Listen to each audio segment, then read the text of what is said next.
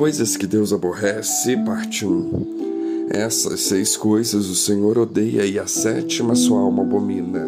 Olhos altivos, língua mentirosa, mãos que derramam sangue inocente, o coração que maquina pensamentos perversos, pés que se apresentam a correr para o mal, a testemunha falsa que profere mentiras e o que semeia contendas entre irmãos.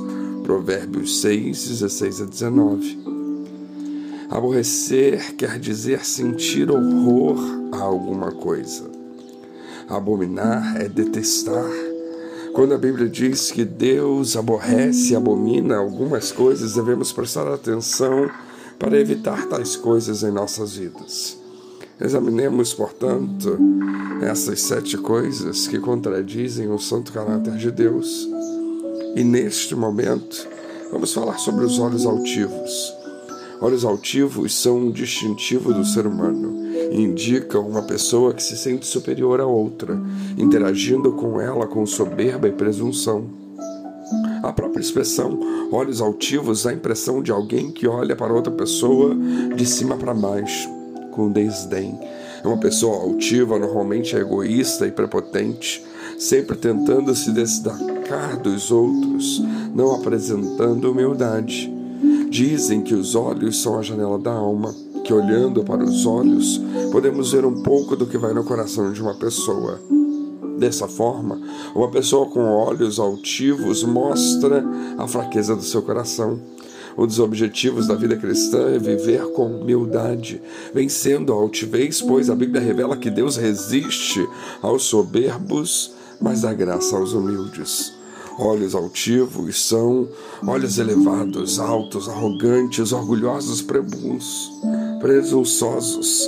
Deus sempre condena a arrogância dos homens, pois ela contraria a sabedoria divina. Provérbios capítulo 8, versos 12 e 13. Eu, a sabedoria, habito com a prudência e acho o conhecimento dos conselhos.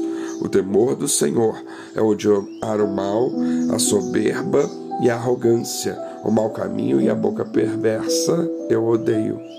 Isaías profetiza sobre o estabelecimento da montanha da casa do Senhor, uma profecia claramente messiânica.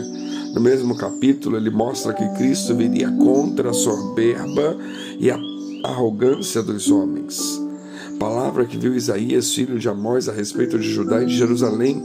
E acontecerá nos últimos dias que se firmará o monte da casa do Senhor no cume dos montes, e se elevará por cima dos outeiros, e correrão a ele todas as nações.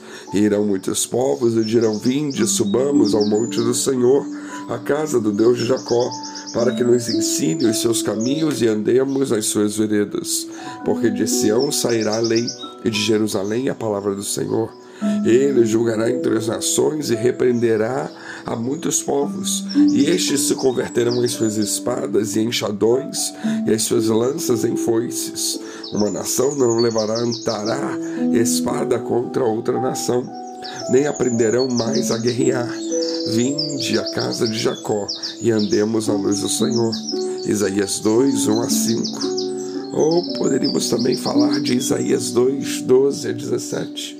Porque o dia do Senhor dos Exércitos será contra todo soberbo e altivo e contra todo o que se exalta, para que seja batido, e contra os cedros do Líbano altos e sublimes, e contra todos os carvalhos de Bazã, e contra todos os montes altos, e contra todos os outeiros elevados, e contra toda a torre alta, e contra todo o muro fortificado, e contra todos os navios de Tarsis, e contra todas as pinturas desejáveis, e a arrogância do homem será humilhada, e a sua altivez se abaterá, e só o Senhor será exaltado naqueles dias.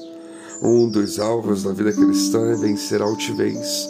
Paulo escreveu: Porque as armas da nossa milícia não são carnais, mas sim poderosas em Deus para destruir as fortalezas destruindo os conselhos e toda altivez que se levanta contra o conhecimento de Deus, e levando cativo todo entendimento à obediência de Cristo, e estando prontos para vingar toda desobediência quando for cumprida a vossa obediência. Segundo os Coríntios 10, 4 a 6. Esse é um dos maiores desafios pois o mundo em que vivemos influencia, nutre, para que sejamos melhores, maiores, mais do que os outros. E o Senhor Jesus nos convida em Sua palavra a sermos servos uns dos outros. Que Deus nos abençoe.